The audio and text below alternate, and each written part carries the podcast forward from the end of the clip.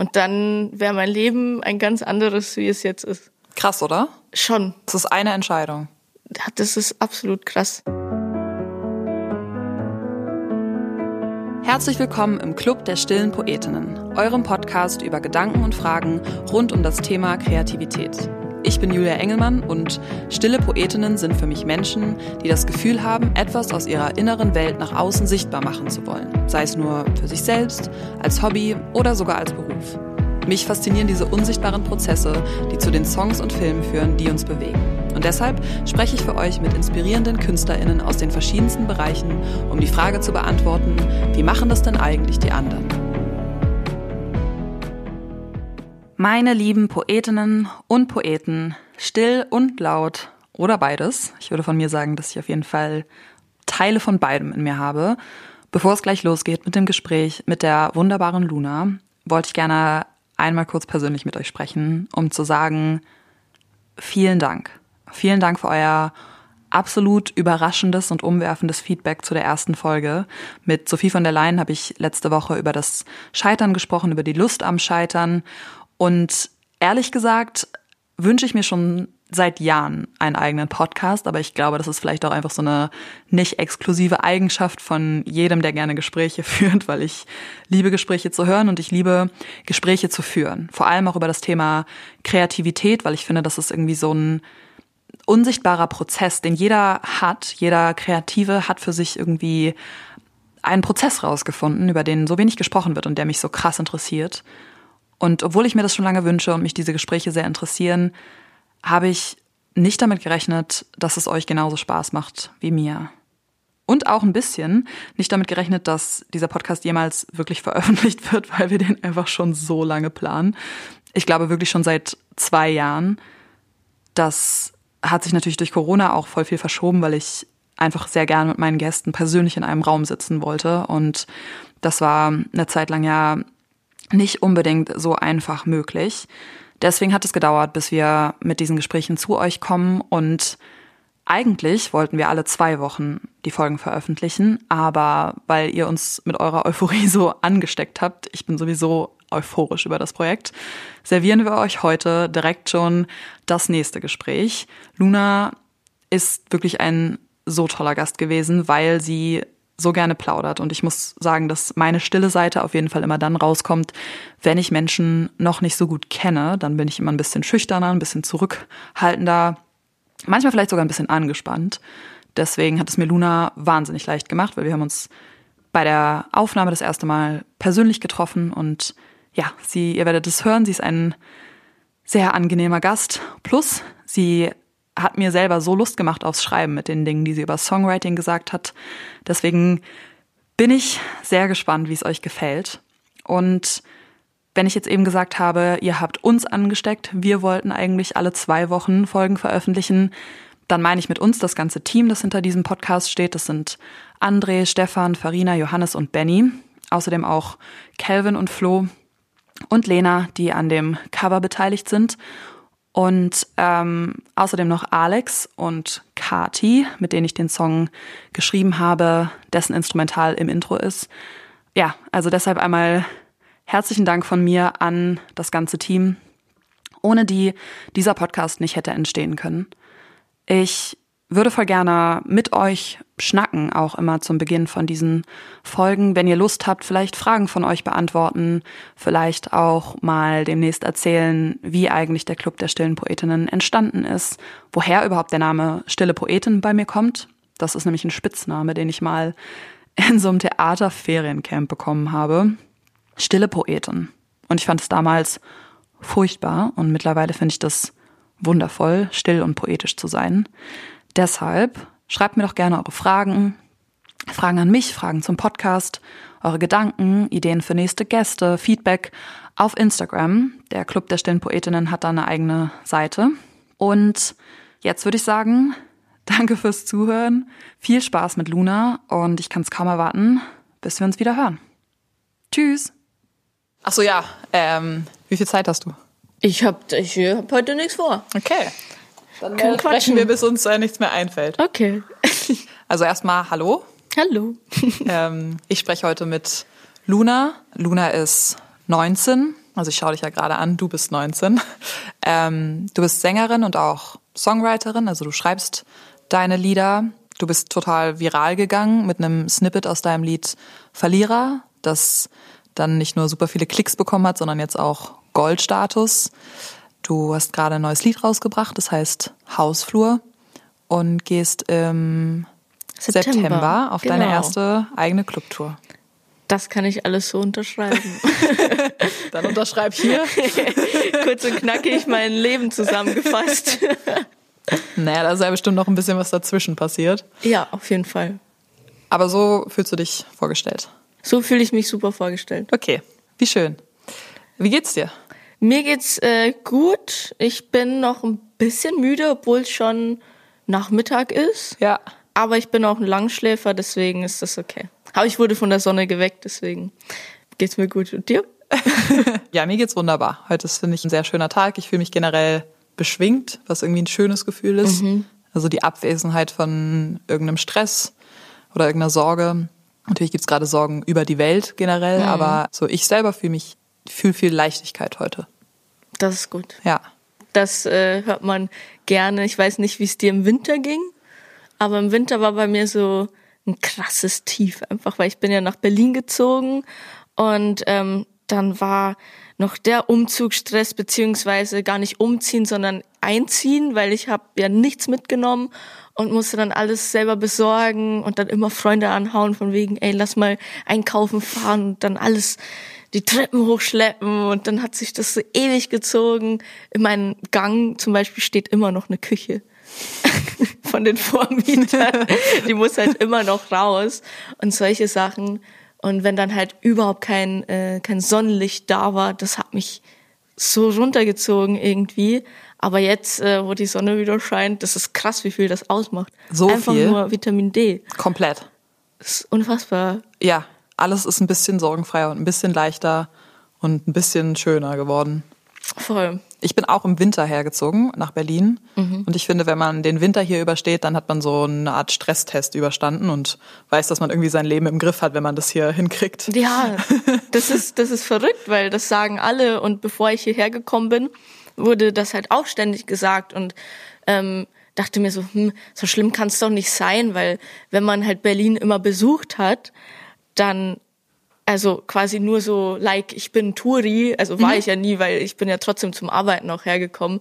Aber dann ist man halt für ein paar Tage da und denkt sich, wow, voll schön. Und ich war ja auch im Winter teilweise hier ähm, zu Besuch und fand es halt auch voll schön und konnte es mir nie vorstellen, ähm, dass es wirklich so ist, wovon alle sprechen, dass Winter in Berlin halt total äh, krass, also grau und trist ist und so. Und ich denke mir, irgendwie ist es ja jede Stadt. Mhm weil, weiß ich nicht, so ein Haus im Winter, wo keine Sonne drauf scheint, ist halt in jeder Stadt dann gleich grau so, aber Berlin ist dann doch nochmal äh, ein anderer Modus, finde ich. Mhm. Das kann man irgendwie nicht vergleichen. Ich weiß aber auch nicht, woran es liegt. Ich weiß auch nicht, woran es liegt. Ich meine, ich glaube, es gibt natürlich schon Städte, die auch mehr Sonnenstunden haben. Du kommst aus dem Süden, oder? Aus, mhm. aus Bayern? Aus Passau. Aus Passau. Da ist es wahrscheinlich ein bisschen sonniger. Ich denke schon. Ja. Ja. Ich weiß gar nicht, äh, also früher lag jetzt die letzten Jahre auch nicht mehr, aber da lag halt dann auch Schnee und so. Und mhm. dann war es halt wenigstens, wenn da mal ein Weihnachtsmarkt war, mit Schnee und weißt du, das war halt dann, okay, wenn schon kalt, dann halt so, dass, dass man Weihnachten zumindest im Schnee verbringen kann. Äh, und in Berlin ist halt einfach nur grau. Ja, es ist nicht verträumt. Ja, genau, komplett. Genau. Ja. Aber du bist geblieben und ich nicht bin äh, sofort wieder zurückgezogen. Ich bin geblieben, ich äh, bin auch nicht geflüchtet, äh, nur ganz kurz über Silvester. Okay. Da dachte ich mir, ich brauche eine Auszeit, aber das lag jetzt nicht am grauen Berlin, sondern also nicht nur, sondern halt größtenteils, weil das meine erste Pause überhaupt war nach dem letzten Jahr. Also seit Verlierer, das war ja November 2020, mhm. ging, ging alles los. Und da habe ich dann auch währenddessen Abitur gemacht, also letztes Jahr. Und das war auf jeden Fall sehr verrückt, weil man in den Ferien, in den Schulferien dann immer nach Berlin gefahren ist und quasi gar keine Zeit mehr für irgendwas noch hatte, mehr oder weniger, ähm, was ich aber auch nicht schlimm finde, weil ähm, ich einfach Musik über alles liebe und das irgendwie ganz oben hingestellt habe. Also natürlich unter meine Familie, aber ähm, das, das war halt so für mich einfach die beste Beschäftigung in den Ferien da hochzufahren, was trotzdem dazu geführt hat, dass man zwischen Matheunterricht, was ich über alles gehasst habe, und die weirdesten Formeln auswendig lernen, zwischen dem und äh, halt dieser krassen utopischen Welt äh, Musik, ähm, dass man da immer hin und her springt. Und äh, das war auch für meine Freunde krass, das denen so beizubringen, was gerade passiert. Oder auch meiner Mutter, die war auch noch nie auf einem Konzert von mir. Und ähm, ich glaube, ich, wenn die dann mich das erste Mal live hört, dann wird das auf jeden Fall sehr, sehr krass für sie, aber auch für mich, sie dann im Publikum zu sehen. Mhm. Und auch mein, mein Vater, generell meine ganze Familie, die war noch nie irgendwo ähm, bei einem Konzert. Was wir eigentlich geplant hatten, weil ich war ja Lea Support mhm. und dann war das, glaube ich, Dresden. Ich weiß es nicht mehr sicher, aber ich glaube, es war Dresden, wo die hingekommen wären. Und ich konnte dann nicht, weil es mir nicht so gut ging. Äh, und da musste ich das absagen. Aber da freue ich mich auch sehr drauf. Und genau, jetzt bin ich zwar sehr abgeschwiffen, aber wir wollte, wollte eigentlich sagen, dass ich über Silvester mir eine Auszeit genommen habe. Ähm, aber wie du merkst, es gibt äh, da viel zu sagen, was so passiert ist das letzte Jahr. Ich glaube, das wird auch mein äh, krassestes Jahr bleiben. Also für lange Zeit jetzt erstmal, wenn, wenn noch ein krasseres Jahr kommt, für mich persönlich dann um Gottes Willen. Mhm. Weil das war schon echt äh, verrückt. Aber ja, bisher von meinen 19 Jahren war das das verrückteste Jahr. Kann ich mir komplett vorstellen. Das äh, klingt auch verrückt und äh, sehr dicht, würde ich sagen. Und ich bin dir dankbar, dass du ein bisschen abschweifst und erzählst, weil äh, das ist ja auch unser quasi das erste Mal, dass wir uns miteinander unterhalten mhm. live. Deswegen, ja, freue ich mich auch, äh, Dinge zu erfahren. Also schweif gerne ab. Okay, mache ich. Ähm. Mach ich immer. das ist kein Problem. ich schweife dann gerne mit. Ja, ich kann mir das vorstellen, dass das sehr, das muss ja wahnsinnig, wie, wie hast du das erlebt? Also, du hast es ja gerade schon so ein bisschen erzählt, dass du, du bist dann ja plötzlich das Verbindungsstück zwischen zwei Welten, oder? Also mhm. sozusagen mhm. deine Freunde, Familie, Schule und dann irgendwie so die Musikwelt.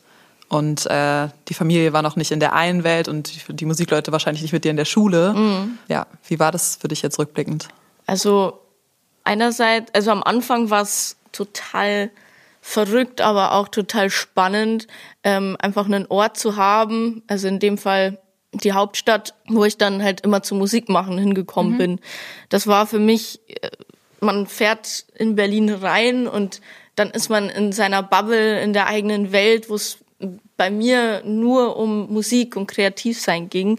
Ich habe äh, bei einem Contest teilgenommen, ähm, von dem mir meine Englischlehrerin zu dem Zeitpunkt irgendwie erzählt hat. Ich weiß gar nicht mehr, welche Klasse das war. Es war, glaube ich, 2016. Ich habe da zweimal mitgemacht und dadurch habe ich ähm, den Mentor, den Coach äh, von diesem Contest kennengelernt. Der macht Musik, äh, ist auch ähm, Songwriter und zu dem bin ich dann immer nach Berlin gefahren. Durch den habe ich dann auch ganz viele kennengelernt ähm, an Songwritern und Produzenten, mit denen ich Musik gemacht habe, unter anderem auch mein jetziger Manager. Mhm. Und wirklich, so wie es angefangen hat, so ist es jetzt auch noch, bloß dass halt zu diesem Kreis noch sehr viele dazugekommen sind, logischerweise, weil das sich ja alles auch vergrößert hat um Luna herum.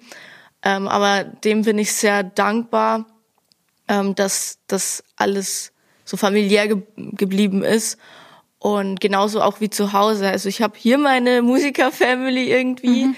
ähm, und natürlich auch Freunde dazu gewonnen, seitdem ich in Berlin bin.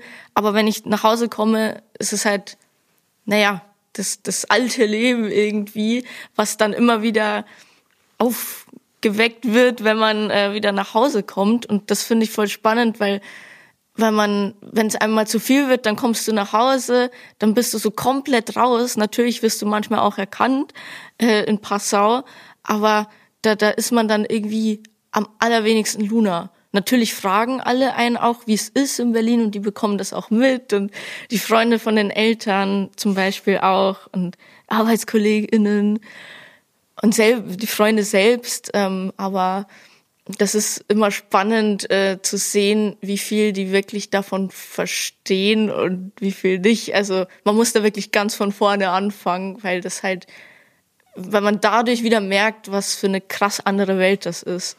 So, also da teilweise benutze ich Begriffe, die haben die noch nie gehört. So. Und ähm, das, das wird einem dann wieder bewusst, dass, dass es halt eine krasse Bubble ist, in der man lebt. Mhm. Was sind das für Begriffe? Also was, was gibt es da zu verstehen, würdest du sagen? Naja, diese ganzen, wenn man jetzt über irgendwelche Label und Verlag und weißt du, mhm. so diese einzelnen äh, Bereiche, ähm, auf die man ja auch, was heißt angewiesen ist, aber mit denen man ja auch zu tun hat. Und ähm, wenn man da jetzt ein bisschen in die Tiefe geht, so A&R, was ist ein A&R? So, keine Ahnung, sagen die dann. Und ey, kannst du bitte mit mir Deutsch reden? und nicht in Abkürzungen. und ähm, dann, dann merkt man auch wieder, ah, okay, cool. Ich denke immer, das ist alles, was es gibt äh, in solchen Momenten, wenn ich dann hier bin teilweise, wenn man dann zurückkommt und dann für Weihnachten äh, sich noch mit dem Bruder in den Keller hockt und dann irgendwas schnitzt für die Oma, ähm, das, das, das erdet halt voll. Mhm. Also dann ist dieses ich schnitze irgendwas in ein Holzstück hinein, so das Einzige, was es gibt in diesem Moment. Und das habe ich gemerkt, ähm, dass es halt krass ähm, erdet und einfach mir voll die Ruhe gegeben hat, heimzukommen und einfach ein Stück Holz zu schnitzen, weil man, weil man alles einfach mal vergisst und für einen kurzen Moment dann abschaltet, weil Berlin ja auch eine Stadt ist, die sehr ähm, ja, lebendig ist, sage ich mhm. mal. Also sehr turbulent und hektisch. Und das bestimmt nicht für jeden was. Ich habe auch schon von vielen gehört, die dann sagen, nee, ich war hier und bin dann aber wieder weggezogen, weil es mir zu hektisch ist. Hatte ich am Anfang auch die Sorge bei mir.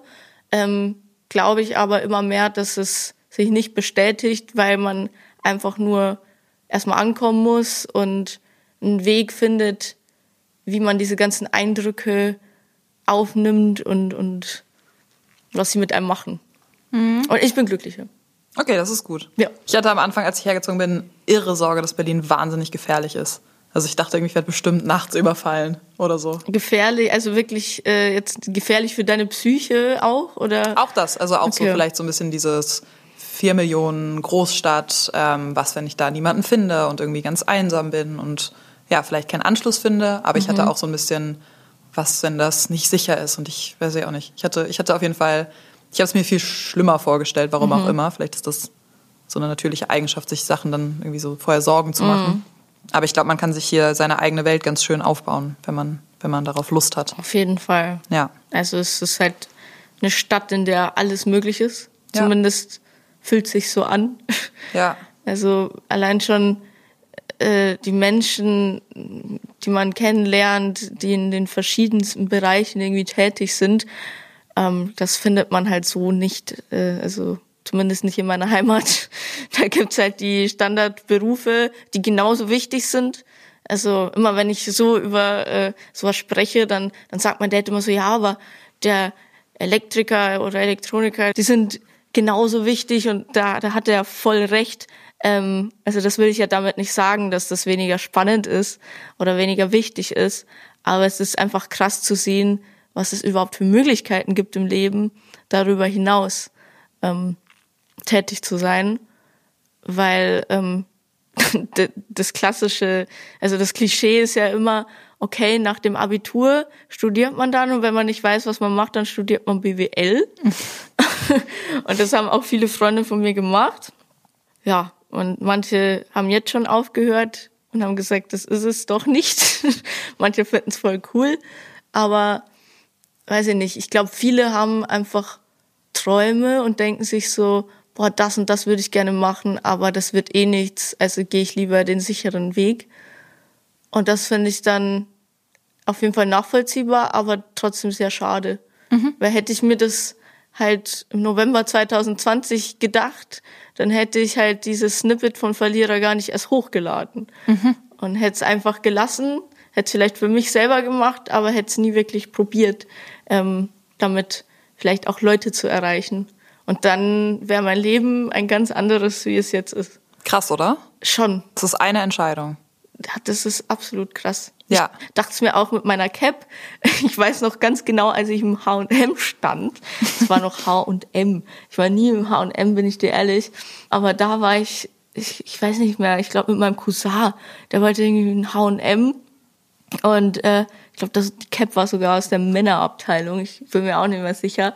Auf jeden Fall habe ich die da gesehen und just for fun dachte mir so, ah, okay, heute hatte ich einen Tag, da habe ich ähm, Socken gekauft, wo Flamingos drauf sind und, und solche Geschichten, ne? Und Bananen und Ananas und dann kaufe ich mir eine gelbe Cap, wo eine Ente drauf ist, so was eigentlich überhaupt nicht meins ist und jetzt ist es mein Markenzeichen geworden.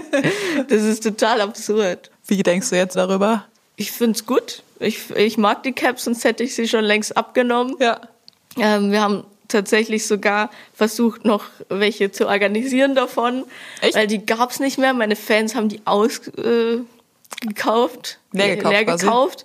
Ähm, die, die, die gab's nichts mehr. Also komplett auch online habe ich geguckt. Und dann äh, hat mir eine Freundin vom Label irgendwie, die, die hat mir welche geschickt, beziehungsweise ich weiß nicht worüber, über irgendeinen eBay Kleinanzeigen oder so, keine Ahnung. Irgendwo daher, wo die Leute halt ihre Klamotten mhm. verkaufen. Mhm. Und da gab es noch zwei aus Frankreich. Haben wir die importiert. Oh mein Gott. Hätte sich der H&M-Designer äh, oder Designerin, der da die Ente auf die Mütze gestickt hat, auch nicht gedacht wahrscheinlich, dass nee. es irgendwann mal so Ware ist, die um die ganze Welt geschickt wird. Mega nachgefragt von ja, dir und deinen Fans. Ja, das war auf jeden Fall lustig. also nicht nur ist äh, jeder Moment, in dem man ein Snippet postet, vielleicht äh, sozusagen eine riesige Kreuzung fürs ganze Leben, sondern auch der Moment, in dem man irgendwas auf eine Kappe stickt, ja. äh, könnte auch ein sehr wichtiger sein. Ähm, auf jeden Fall. Du hast eben sowas gesagt, wie dass manche Leute sich vielleicht denken, ich habe zwar Träume, aber Angst davor mhm. oder ich, das wird eh nichts. Und dann hast du ja gesagt, du hast aber was veröffentlicht von dir. Das heißt, Würdest du sagen, auf dich trifft zu, ich habe Träume und das wird was? Oder wie denkst du darüber? Oder wie hast du darüber gedacht?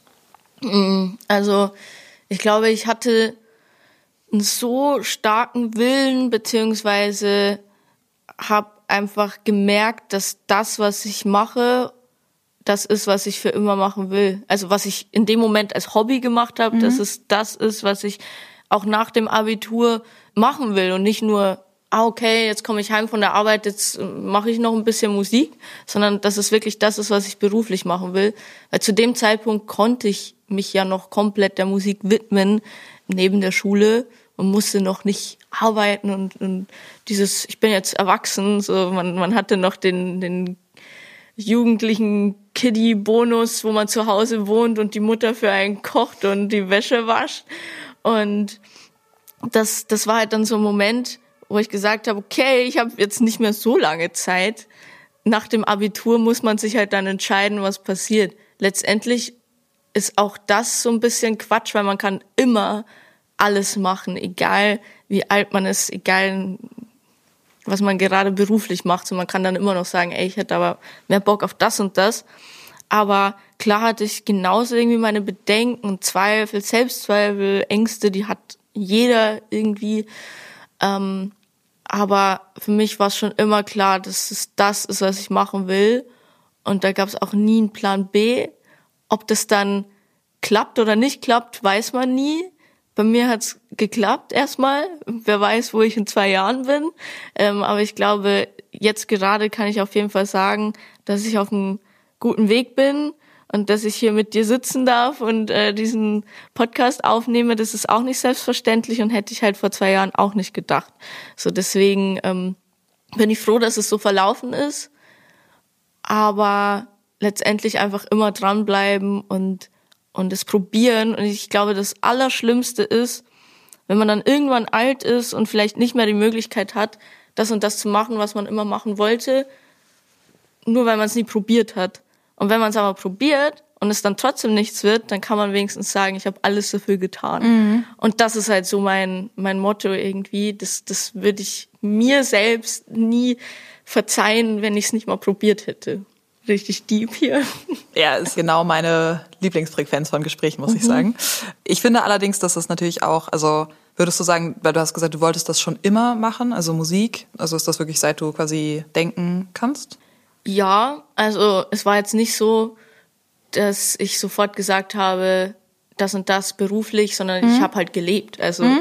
ich habe mhm. Dinge gemacht, die mir Spaß gemacht haben. Das war zum einen Fußball mhm. und ähm, Musik. Und da habe ich aber jetzt noch nicht gesagt, ey, das und das wird später, sondern da wusste ich, die beiden Dinge, die mag ich gern, das will ich machen. Irgendwann habe ich dann den Fuß gebrochen, dann konnte ich nicht Fußball spielen.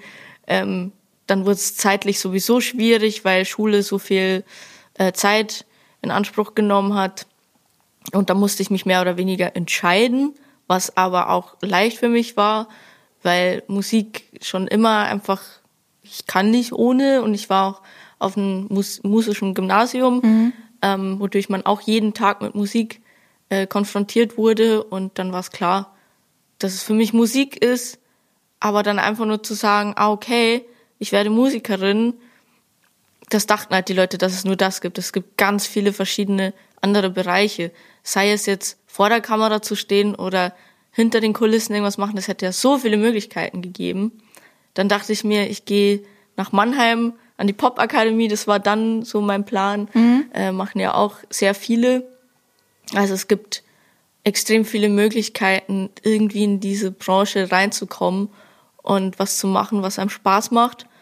Und ja, dass es dann der Weg wurde, das hat halt eben dieses Snippet für mich quasi entschieden.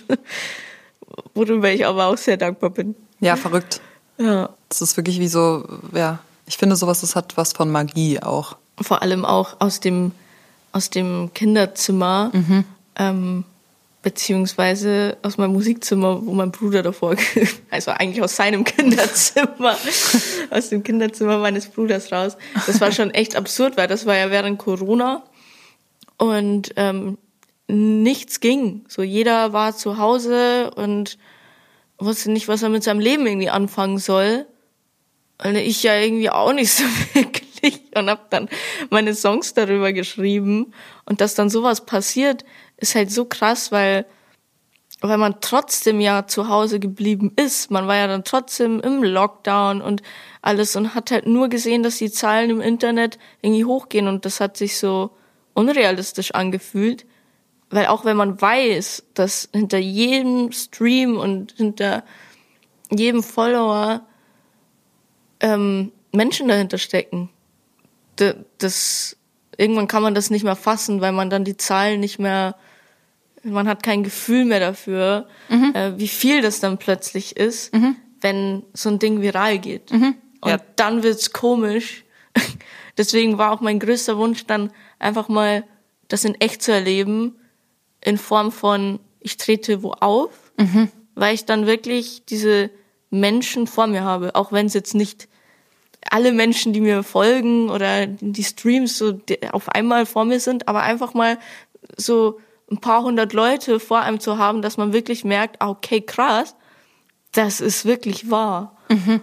Und als das dann passiert ist und die Leute die Songs mitgesungen haben, obwohl das noch nicht mal meine eigenen äh, Konzerte waren, sondern halt die von Lea, das war schon echt ein krasses Gefühl. So, das wird man, glaube ich, auch nicht vergessen, wenn man dann das erste Mal auf die Bühne geht zehn Leute oder so kann man sich immer noch vorstellen, ne? so, weil man die schon mal mhm. gesehen hat oder so 30 ist eine Schulklasse vielleicht oder irgendwie sowas. Aber dann so ab Millionen, finde ich, ja, wird es auch schwer, sich die alle gleichzeitig vorzustellen. Unser Sponsor in dieser Woche ist die Hörbuchplattform Audiotheka. Im Hörbuchabo Audiotheka Club könnt ihr für 8,99 Euro im Monat unbegrenzt Bücher aus einer riesigen Auswahl streamen. Es gibt Titel aus allen möglichen Genres, die ihr immer und überall hören könnt. Ich zum Beispiel höre voll gerne Hörbücher beim Spazieren. Das Besondere an Audiotheka ist, dass, wenn ihr mal ein Hörbuch sucht, das es nicht im Streaming-Abo zu finden gibt, dann habt ihr die Möglichkeit, es direkt als Download zu kaufen. Das heißt, ihr müsst noch nicht mal die App dafür wechseln. Als kleines Special könnt ihr ein Kennenlern-Abo für vier anstatt zwei Wochen bekommen. Dafür müsst ihr einfach beim Anmelden den Code STILL, also S-T-I-L-L, eingeben. Ich packe euch den Link dazu aber auch gerne nochmal in die Show Notes. Und das Nice ist, dass ihr das Abo ganz bequem testen könnt und nicht aktiv kündigen müsst. Das heißt, wenn euch das Kennenlernen-Abo gefällt, könnt ihr danach ein richtiges Abo abschließen, aber das passiert nicht automatisch. Also vielen Dank an Audiotheka und jetzt wünsche ich euch viel Spaß. Ich würde voll gerne mit dir über so kreative Prozesse sprechen, weil ich glaube, wir beide gemeinsam haben, dass ähm, Leute uns fragen, wie schreibt man denn oder kannst du dir mal meinen Text angucken, ist das mhm. denn gut? Ähm, quasi, woher weiß man, dass das, was man schreibt oder singt oder auch komponiert, richtig ist? Ähm, wobei richtig wahrscheinlich schon eine, eine falsche Vokabel ist. ähm, ja, vielleicht magst du einmal sagen, vielleicht zuerst, was, was du unter Kreativität verstehst. Kreativität bedeutet für mich dann auch in der Hinsicht einfach mal loszulassen und einfach mal so den Gefühlen und den Gedanken freien Lauf zu lassen und äh, auch die Kontrolle ein bisschen abzugeben. Zumindest ist es bei mir so, wenn ich einen Song schreibe, dann bin ich genauso auch da im Tunnelblick und fühle einfach nur und schreibe das dann nieder. Und da gibt's erstmal kein richtig und falsch, wie du gerade mhm. gesagt hast. So ich, so ich glaube, genau im Thema Kreativität kann man es nicht beurteilen, ob das ist richtig und das ist falsch.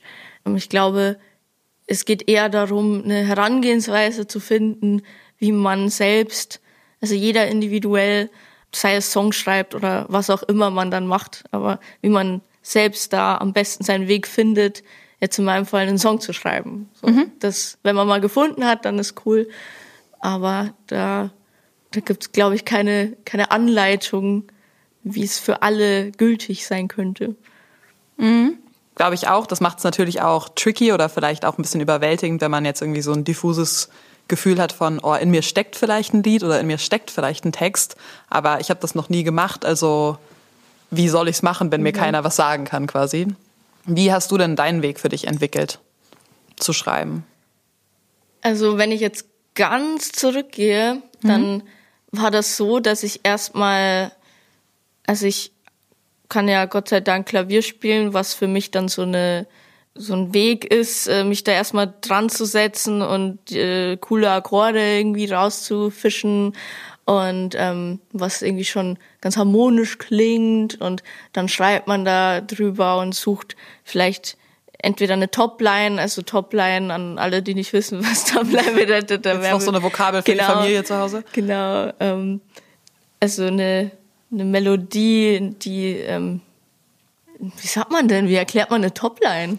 Also, eine Melodie, die hittig, also so eine, eine, eine die in, in das Ohr geht, weißt du? Eine eingängige Melodie. Ja, genau, die, die über diesen Akkorden halt gut funktioniert. Mhm. Ähm, entweder so oder dass man halt zuerst eine Idee hat übers Thema generell mhm. ähm, und sich dann hinsetzt und ein bisschen überlegt.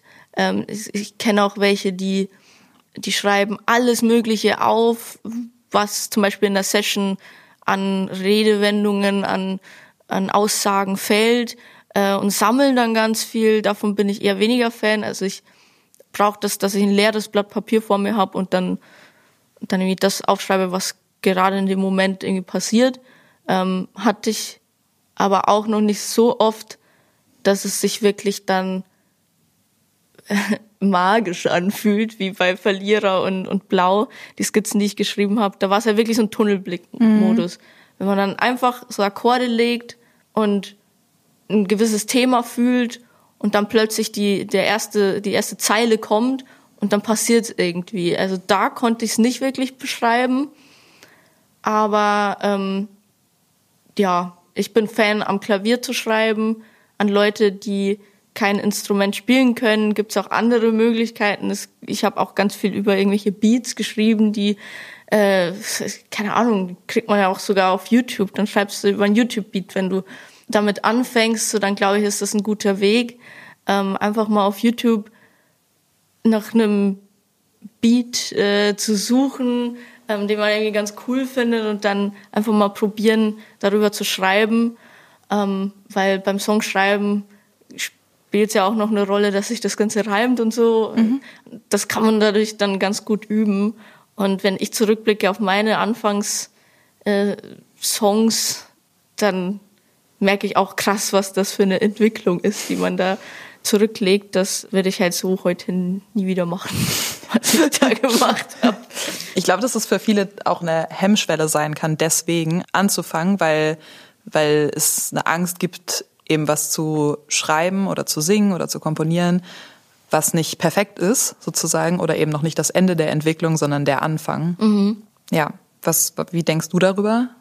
Auf jeden Fall. Also ich glaube, die Angst hat man ja immer, dass es nicht gut genug ist und so, was man da macht. Ähm, und auch heute denke ich mir dann so, wenn ich, wenn ich dann vor allem Musik von anderen KünstlerInnen höre und Songs, dann denke ich mir so, boah, geil, das würde ich jetzt auch gerne machen. Warum bin ich nicht auf die Idee gekommen und so? Und dann dann hat man immer so ein bisschen das Gefühl, dass das, was man selber macht, weniger gut ist und so, aber das kann man gar nicht vergleichen. Man, man kann nicht den einen Song mit dem anderen äh, so vergleichen direkt, weil alles individuell ist und Geschmackssache. Und ähm, deswegen, wenn man was in dem Moment fühlt, wo man sagt, da habe ich jetzt mein Bestes gegeben, das ist gut so, wie es ist, so dann keine Angst davor haben, das Leuten zu zeigen, weil man entwickelt sich immer weiter.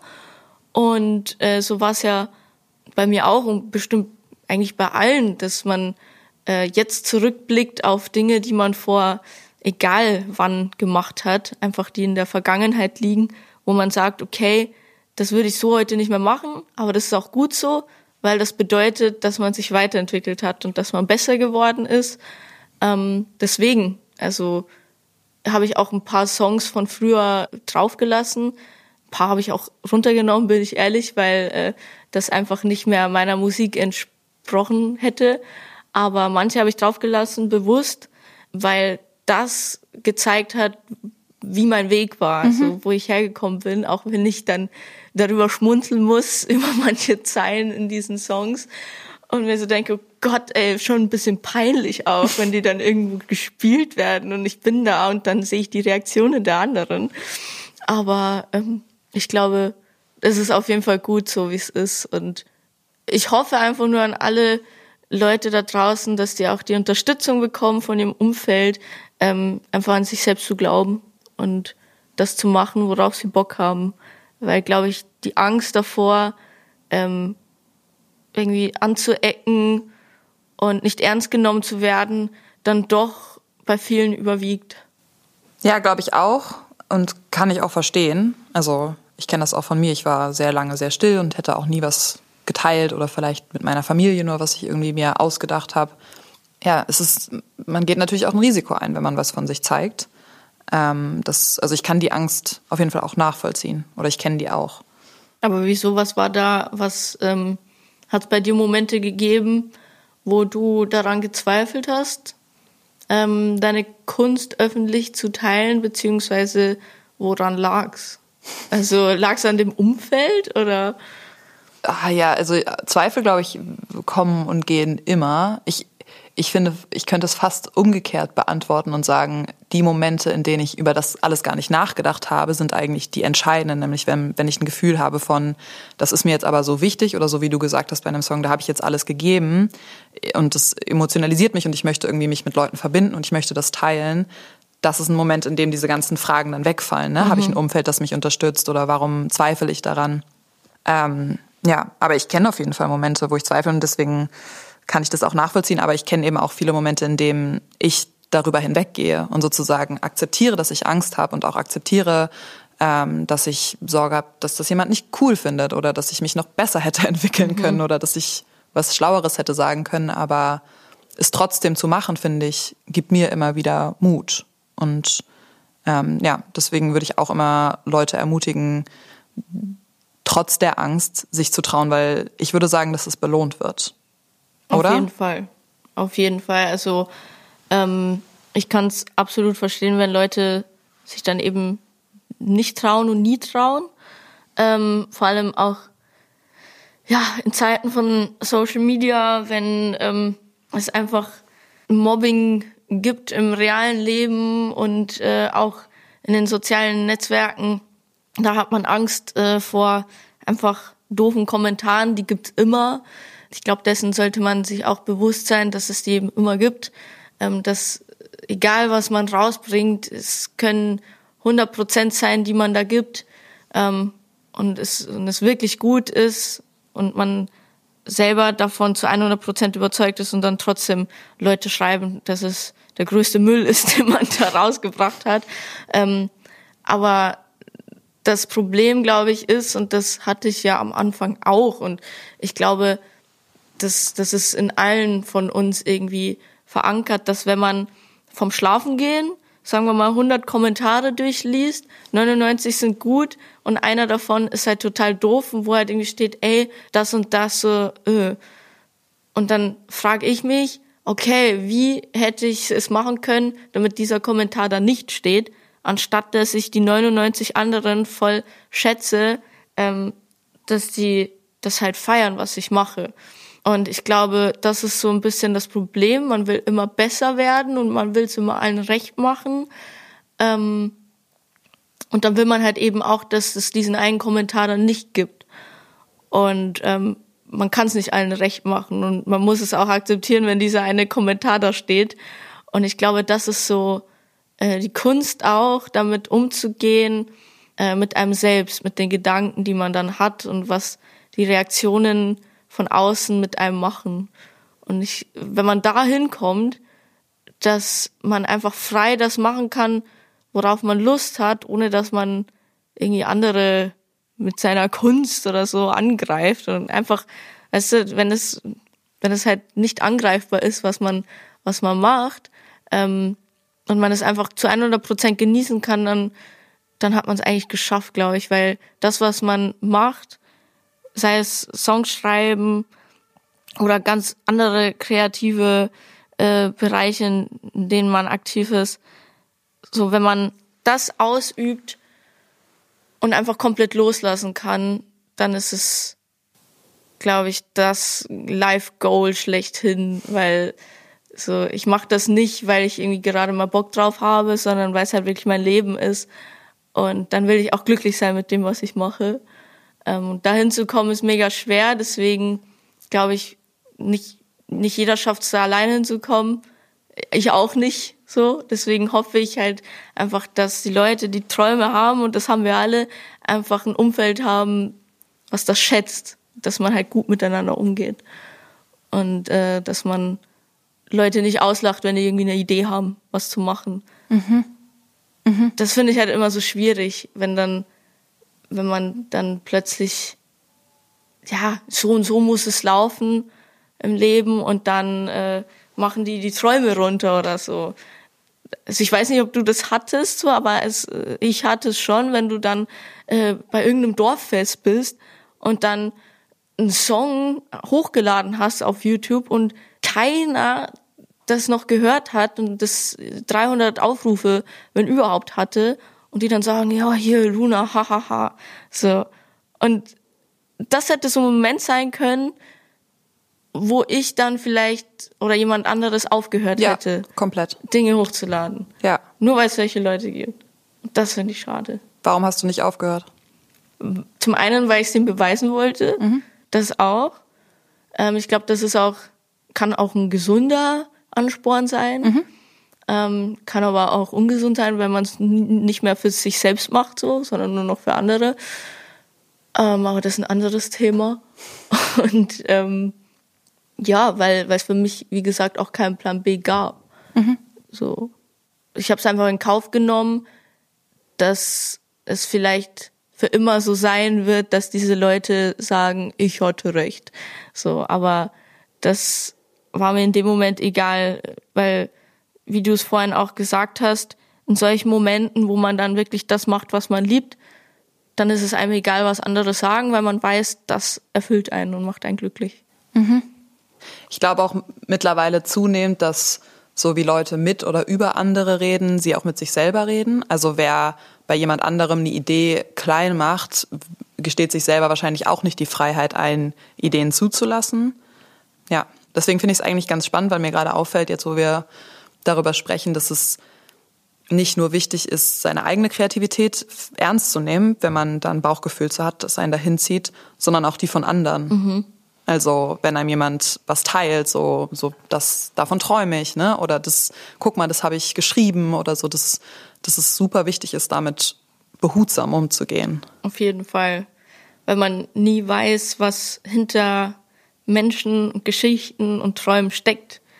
So, also, oder auch Schicksalsschlägen. Man weiß nie, wieso will diese eine Person jetzt unbedingt das und das machen? Wieso will Luna jetzt ähm, äh, auf die Bühne ihren Engel mitnehmen, äh, den sie gekauft hat äh, 2016, äh, um den vors Grab zu stellen, vor die, äh, an das Grab vor die, von der verstorbenen Freundin.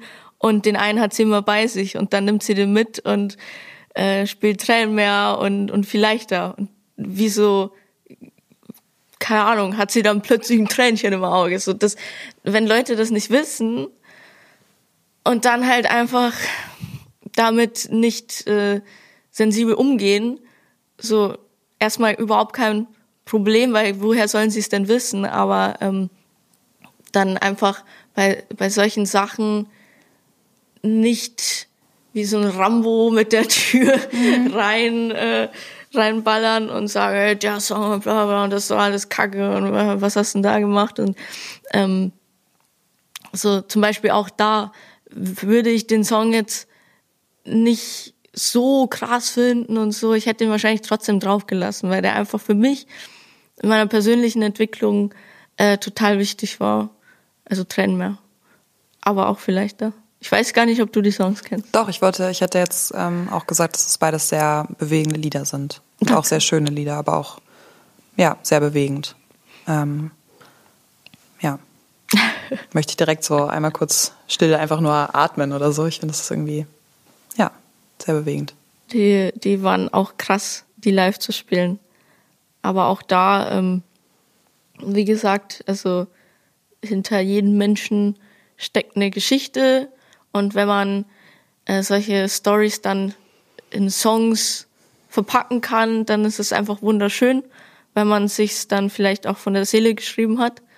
Deswegen an alle, die irgendwie Musik machen wollen und Songs schreiben wollen, ich glaube, auch wenn das jetzt vielleicht nicht der Leitfaden ist, den man sich wünscht, aber eines der eines der wichtigsten Punkte ist halt nicht zu krass äh, verkopft sein, wenn man einen Song schreibt. Zumindest, wenn man jetzt wirklich über ein Thema schreiben will, was persönlich ist. Ich glaube, das sollte man eher in sich gehen und erstmal checken, was ist mir wichtig, was ist so die Kernaussage, was, was will ich auf den Punkt bringen. Und ich weiß nicht, ob das so eine Faustregel ist, aber man sagt immer, wenn man die Hook, also den Refrain, alleine hört, dann soll man schon erkennen, um was es im ganzen Song geht. Also mhm. am besten halt so den Kern des, des Songs und die, die grobe Message in den Refrain verpacken. So mache ich das zumindest. Und dann äh, in dem in den Parts, in den Strophen kann man dann halt die Details irgendwie reinpacken. Das ist so eine Vorangehensweise, die man machen kann. Ähm, Gibt aber auch 10.000 andere Wege irgendwie. Aber ich glaube, das ist, das ist so eine grobe Aussage, die man, glaube ich, treffen kann, dass wenn man den Refrain alleine hört, dass man es dann versteht, um was es geht. Mhm. Wenn wir jetzt schon bei konkreten Regeln sind, mhm.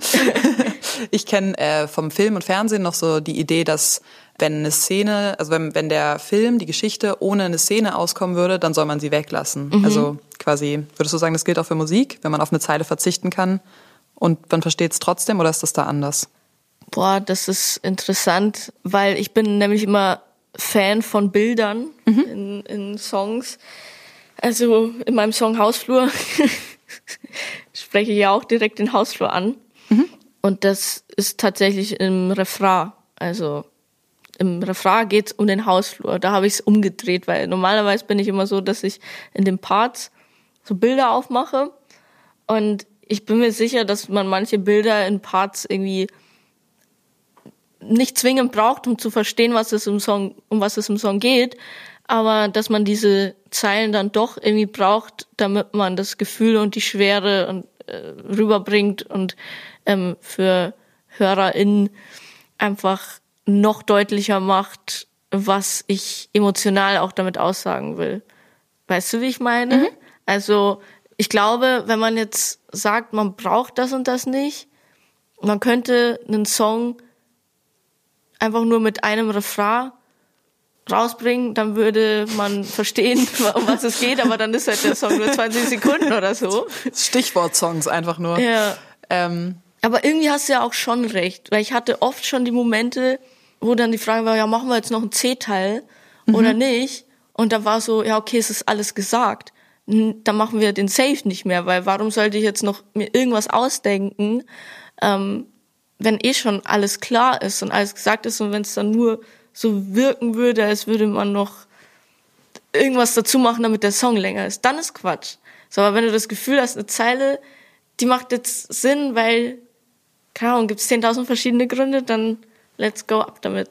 Ich glaube auch, man braucht nur ein Gefühl. Also ich würde auch äh, gar nicht sagen, dass diese Film-Fernsehregel wahr ist, weil ähm, warum nicht äh, eine schöne Wiese zeigen oder einen schönen Sternhimmel oder irgendwas, auch wenn das die Story nicht voranbringt. Also sozusagen, ja, ich finde, man kann auch Sachen singen, sagen, weil sie sich gut anfühlen, weil sie schön sind. Ähm, deswegen finde ich, geht es ja auch nicht nur um Effizienz, mhm. aber es ist eine ähm, Philosophie für sich. Das stimmt. Deswegen gibt keine richtig nee. oder falsch. Was sagst du, wenn dir jemand sagt, äh, kannst du mal auf meinen Text gucken oder kannst du mir Feedback geben, wie schreibe ich ein Lied? Ich finde es immer sehr interessant und äh, ich nehme das auch ernst und sage dann nicht, nö, äh, mach ich nicht, ich habe meine eigenen Songs, um die ich mich kümmern muss. Ähm, mich fragen sehr viele das, deswegen kann man auch nicht jedem da weiterhelfen. Mhm. Äh, aber ich würde gerne, weil ich selber weiß, wie es ist, an diesem Punkt zu sein, wenn man vielleicht gerade ein bisschen lost ist und nicht weiß, wie man jetzt einen Song schreibt.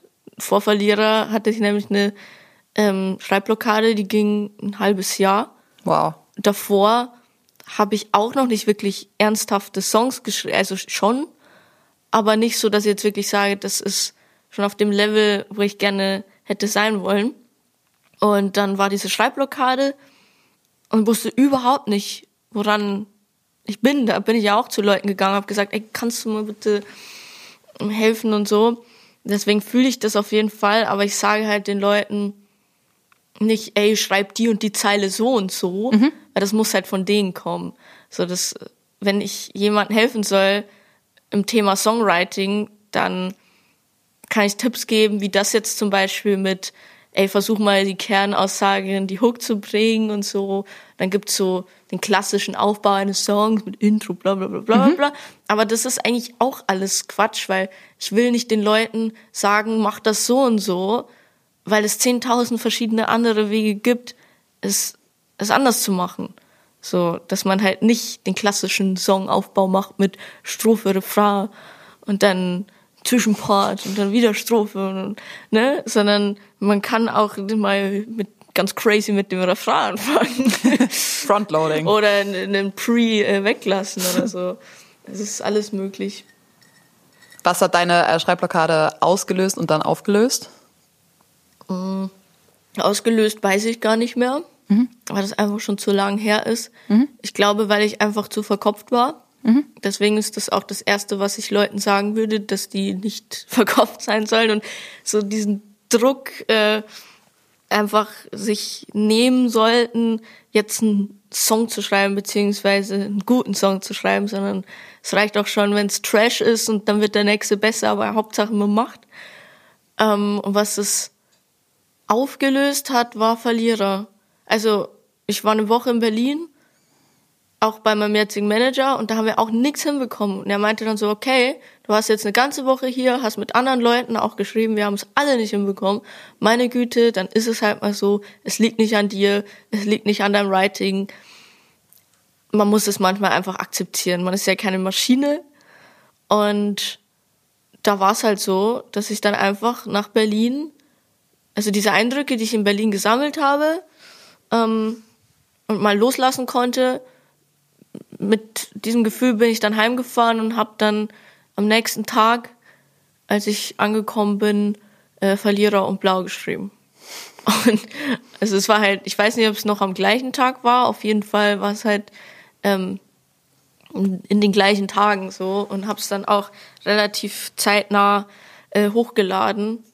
Also Verlierer weiß ich auf jeden Fall, habe ich über den Tag äh, geschrieben, aufgenommen, dieses Snippet und in der Nacht noch hochgeladen. Und dann war es halt wirklich wortwörtlich über Nacht. Unfassbar.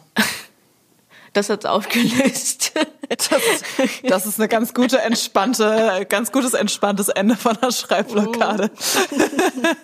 Ich weiß nicht, ob man das jetzt so als Empfehlung rausgeben kann, Ja. viralen Hit zu schreiben, aber Ja, nee, also muss jetzt nicht sein, ne? Also, Aber vorher hast du losgelassen eigentlich, oder? Das äh, habe ich jetzt auch äh, gehört. Also quasi zu sagen, dann war es halt so, dann ist es Ja. halt so. das, Dann ist es jetzt halt so. das war so wichtig.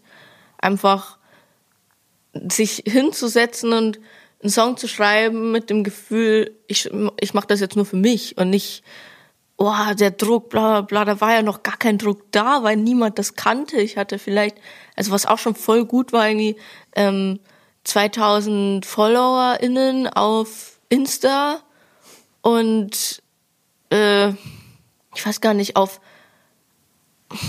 auf Spotify hatte ich, glaube ich, 50.000, was schon voll gut war dafür, dass ich das aus meinem oder aus dem Kinderzimmer meines Deines Bruders gemacht habe. ähm, aber es wäre auch egal gewesen, wenn dann mal nichts kommt. So, weil meine Güte, ich bin nirgendwo gesigned oder sonst was und das sind keine Menschen, die mit im Boot sitzen. So, ich mache das für mich und nehme mir die Zeit, die ich brauche. Deswegen war eigentlich kein Druck da. Es war eher so ein Druck für mich selbst, weil ich wusste, das ist das erstmal nicht das Einzige, was ich habe, aber schon so gut wie, ähm, weil ich alles in die Musik gesteckt habe. Und wenn dann halt nichts geht, dann machst du dir selbst den Druck. Und einfach zu sagen, okay, ich mache mir jetzt keinen Druck, das geht ja nicht auf Knopfdruck. Das muss man irgendwie verinnerlichen und das fühlen, dass es okay ist, dass man nichts kommt. Und das hat diese Berlin-Reise auf jeden Fall ausgelöst. Ich muss sagen, dass ich mich jetzt allein durchs mit dir drüber sprechen entspannt fühle und so, als hätte ich, jetzt könnte ich jetzt irgendwas Schönes schreiben. Also ich kriege jetzt so krass Lust zu schreiben, weil es irgendwie so, ich das Gefühl habe, der Druck ist weg. ich würde das nur für mich machen. Es gibt 10.000 Wege, das zu machen. Es fühlt sich irgendwie gerade entspannt an. Ja, das, äh, vielleicht sollte ich das beruflich machen. Mit Menschen darüber reden. Ja, ist auf jeden Fall ähm, ja eine schöne Herangehensweise und auch schön, das von dir zu hören. Und ich, ein Punkt, über den ich auch noch gerne kurz mit dir sprechen wollte, war eben dieses, ich mache das nur für mich, weil du vorhin auch einmal gesagt hast, man, man kann sich, du kannst dir Sachen von der Seele schreiben und ich glaube, dass wenn jemand denkt, so ich will auch was schreiben, ich will auch was singen, schnell auch denkt, ich muss das dann auch veröffentlichen. Aber ich würde auch sagen, es gibt ja auch, man kann ja auch einfach schreiben und dann klappt man das Buch zu oder klappt den Laptop zu und dann hat das erstmal keiner gehört, sondern man fängt sich erstmal an, für sich selber auszudrücken. Das finde ich immer noch irgendwie wichtig dazu zu sagen. Ja, das hatte ich auch schon, dass ich Songs geschrieben habe oder einfach nur, muss auch kein kompletter Song sein, sondern einfach mal irgendwas geschrieben, was ich einfach in dem Moment brauchte, weil das mein Ventil ist, um Dinge zu verarbeiten und loszuwerden.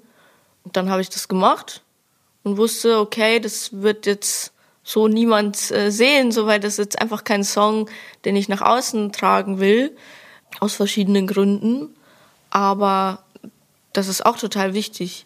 Und jetzt in, in meiner Situation zu sagen, ich mache es nur für mich, wäre ein bisschen gelogen, weil ich mache es nicht nur für mich, sondern da gibt es ganz, ganz viele Menschen da draußen, die für die ich ein Vorbild bin, du ja auch, und die einfach das, das brauchen, was man schreibt. Zum Beispiel mein Song Blau.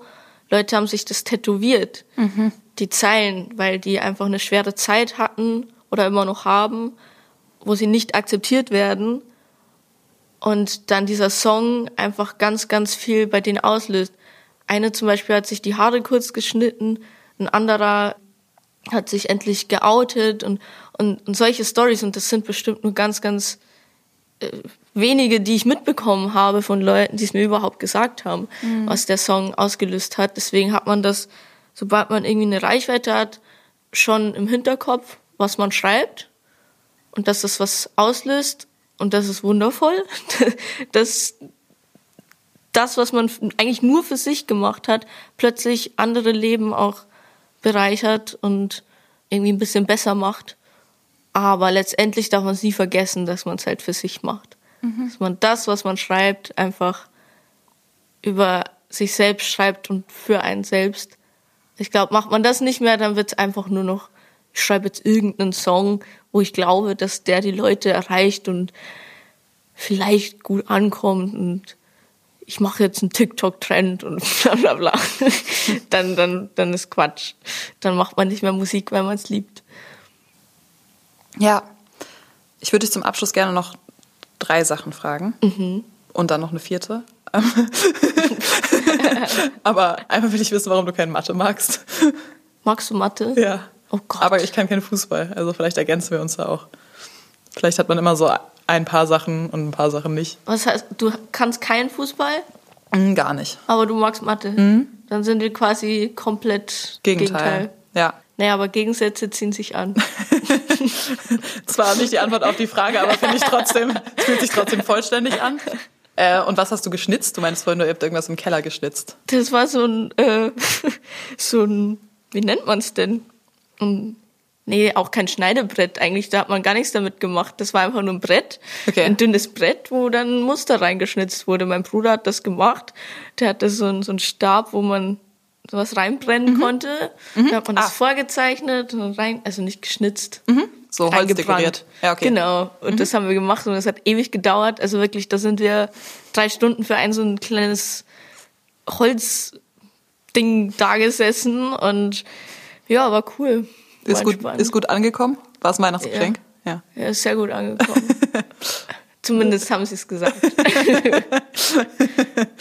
ähm, und wenn du, weil du hast schon gesagt, ja, ähm, dass, dass du ja irgendwie dran glaubst, dass du deine Träume verwirklichen kannst. Was, also, wie kommt man zu dieser Erkenntnis oder hast du, wenn jetzt jemand zuhört und irgendwie denkt, ich möchte auch schreiben, aber ich, ich habe Angst davor oder für mich trifft es vielleicht nicht so? Hast du da ein Rat, ist natürlich immer ein großes Wort, aber so ein Gedanken?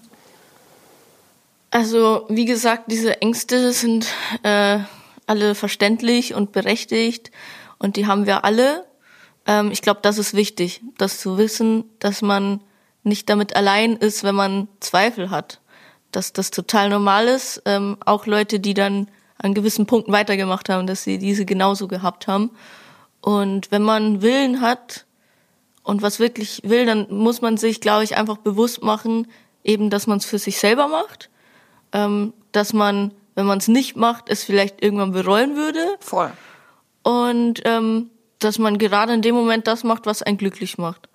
Und auch wenn es jetzt nicht der große Erfolg wird mit dem, was man macht, ähm, einfach zu wissen, okay, ich mache das, weil es mich glücklich macht, das ist einfach eine riesen Erkenntnis und das sollte man sich immer beibehalten. Und ich glaube, solange man das macht, was einen glücklich macht, dann ähm, ist man auf einem guten Weg und verliert man seine Ziele nicht aus den Augen. Mhm. Jo. Aber es ist natürlich immer schwierig. hey, das eben klang so einfach und jetzt das. das ist so das Kleingedruckte. Natürlich, ähm, aber das, ja, also und was, also glücklich ist man ja auch nicht 24-7, aber nee. ich verstehe darunter so das äh, am Ende des Tages oder so, was einen zufrieden macht oder bei welcher Vorstellung man sich irgendwie auf die Zukunft freut mhm. oder sowas. Geht ja nicht darum, dass man quasi permanent glücklich ist, ist ja auch quasi nicht normal, aber ähm, was einen tendenziell glücklich macht. Ähm. Zu Glück gehören ja ganz viele andere Faktoren dazu. Wenn ich jetzt zum Beispiel Musik mache, ähm, aber keine Ahnung, gerade private Struggles habe, äh, das heißt gesundheitlich oder egal was es ist, so dass, dann bist du halt auch nicht glücklich. Nur das reicht nicht, ist klar. Mhm. Aber wenn ich weiß, dass ich ohne Musik nicht vollständig glücklich wäre, dann versuche ich natürlich, das nicht wegzulassen. Das ist eigentlich eine gute, genau, man könnte sich fragen, würde es mir fehlen? Ja. Ähm, und würde, oder würde es mir zu meinem Glück fehlen? Das finde ich auch einen schönen, schönen Wegweiser. Ähm, voll das schöne Schlusswort schon. Ich würde würd dich noch fragen wollen, quasi, ob wir irgendwas vergessen haben zu besprechen oder dir noch irgendwas Nö, einfällt. Ich glaube nicht. Okay, meine letzte Frage an dich. Ähm, wo kann man dich finden, hören und äh, vielleicht auch live sehen? Man kann mich auf allen äh, Streaming-Diensten, Plattformen, alles, was das Internet hergibt, äh, hören und finden. Natürlich auch Social Media. Ähm, vor allem TikTok, da bin ich sehr aktiv. Und äh, was bei mir demnächst so ansteht, also vor kurzem habe ich jetzt erst einen Song released, äh, Hausflur heißt der. Und natürlich werden dann auch einige weitere Songs dieses Jahr noch kommen. Wir haben sehr viel geplant und auch sehr viel geschrieben die letzten Monate. Und im September werde ich dann auf Tour gehen, auf Clubtour, durch Deutschland, Luxemburg, Österreich und Schweiz. Genau. Nice. da Dann- kann man gerne vorbeikommen. Okay. Darfst du auch sehr gerne vorbeikommen. Ich komme äh, sehr gerne vorbei und äh, ich freue mich total, dass wir gesprochen haben. Vielen Dank für das schöne Gespräch. Danke dir. Tschüss. Tschüss. Das war's für heute vom Club der Stillen Poetinnen. Vielen Dank fürs Zuhören. Ich freue mich über euer Feedback auf Instagram, da gibt's den Club der Stillen Poetinnen auch. Schreibt mir gerne eure Fragen und Erkenntnisse und Geschichten zum Thema Kreativität. Und jetzt noch kurz Werbung in eigener Sache. Ich freue mich sehr, dass ich bald endlich mein zweites Studioalbum mit euch teilen kann. Es heißt Splitter und ihr könnt es jetzt schon überall vorbestellen.